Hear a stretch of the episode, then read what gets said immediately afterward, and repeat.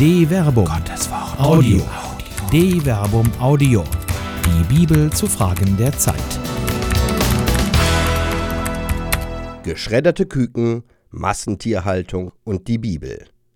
Die Tierethik des Alten Testaments von Till Magnus Steiner. In Deutschland werden jährlich 50 Millionen männliche Küken direkt nach dem Schlüpfen geschreddert. Dieser Nachwuchs der Legehennen eignet sich industriell nicht zur Mast und ist somit nicht rentabel für die Betriebe.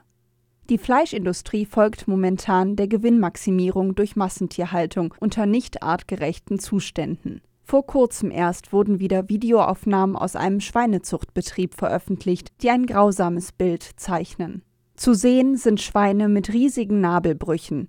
Viele Tiere haben blutig gebissene Schwanzstummel.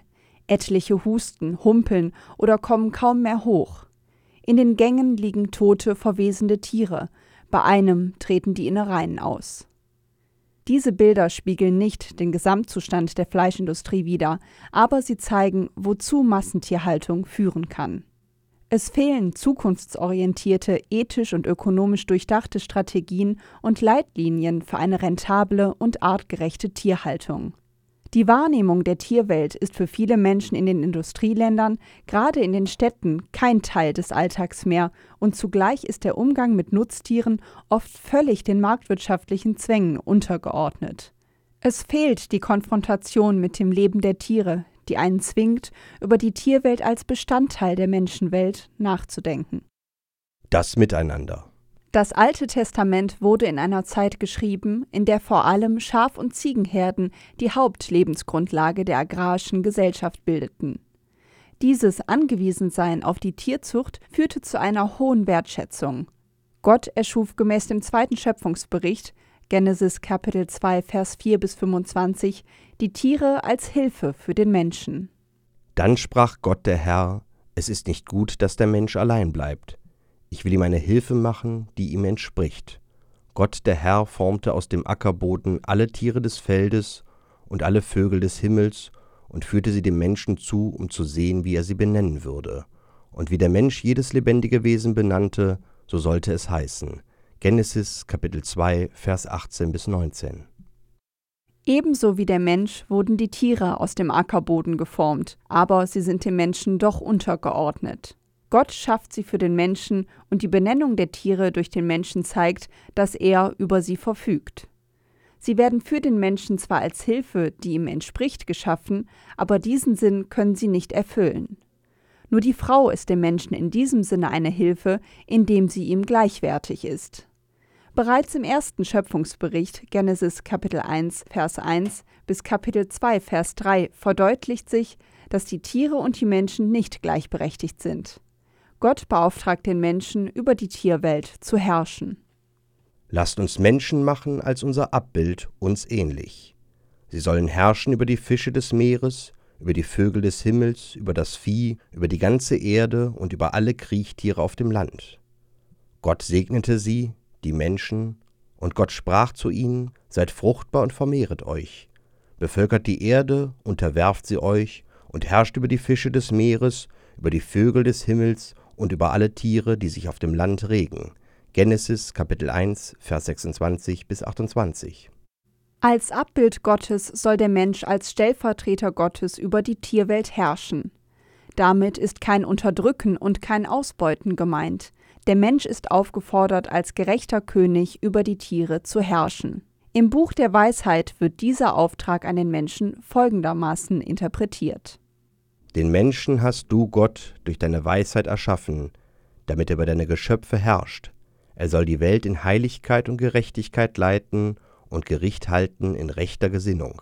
Weisheit, Kapitel 9, Vers 2 bis 3. Der Mensch trägt somit Verantwortung für die Tiere, sie sind seiner Fürsorge übergeben.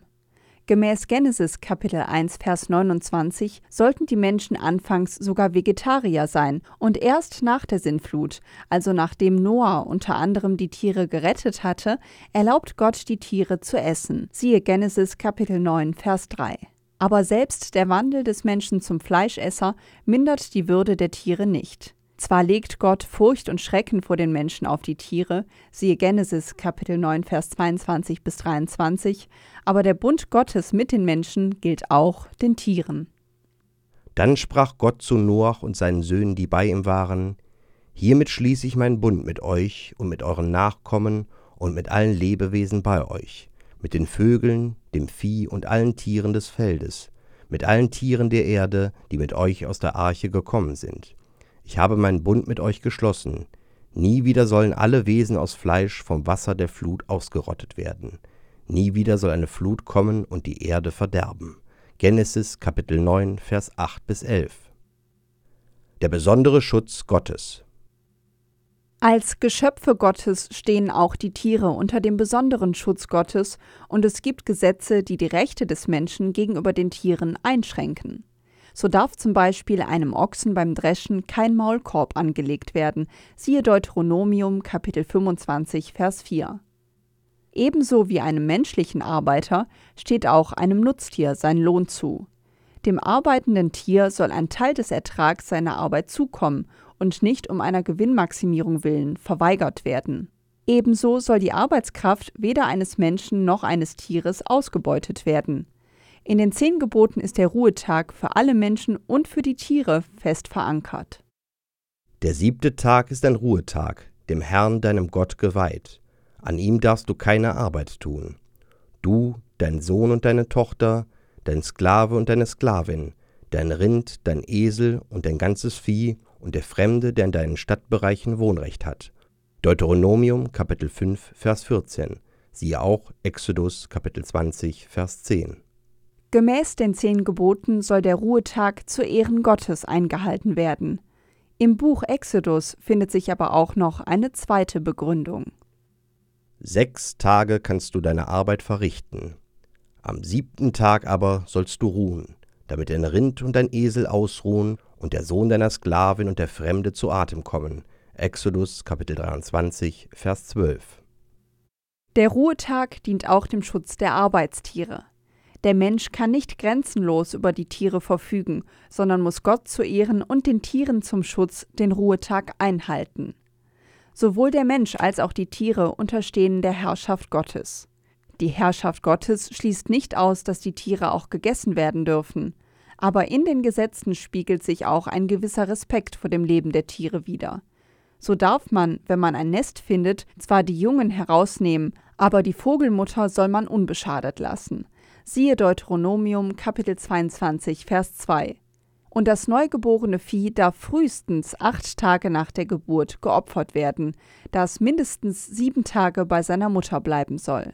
Siehe Levitikus Kapitel 22, Vers 27. Tier- und Menschenwohl. Nutztiere leben in unserem Wirtschaftssystem meistens nicht im Paradies. Sie dienen zur Nahrung und der Mensch verfügt über sie. Es stellt sich die Frage, wie eine Nutztierhaltung aussehen kann, die sowohl tiergerecht als auch ökonomisch sinnvoll ist. Das Alte Testament erinnert den Menschen an seine Verantwortung gegenüber den Tieren als Geschöpfe Gottes. Auch sie haben Rechte. In der Tierhaltung zeigt sich das wahre Gesicht des Menschen. Der Umgang mit den Tieren zeigt, wie er oder sie die Verantwortung als Stellvertreter Gottes auf der Welt versteht. In den Worten des Sprichwörterbuches der Gerechte weiß, was sein Vieh braucht, doch das Herz der Frevler ist hart. Sprichwörter Kapitel 12 Vers 10 Eine Produktion der Medienwerkstatt des katholischen Bildungswerks Wuppertal Solingen-Remscheid. Autor Till Magnus Steiner, Sprecher Jana Turek und Marvin Dillmann.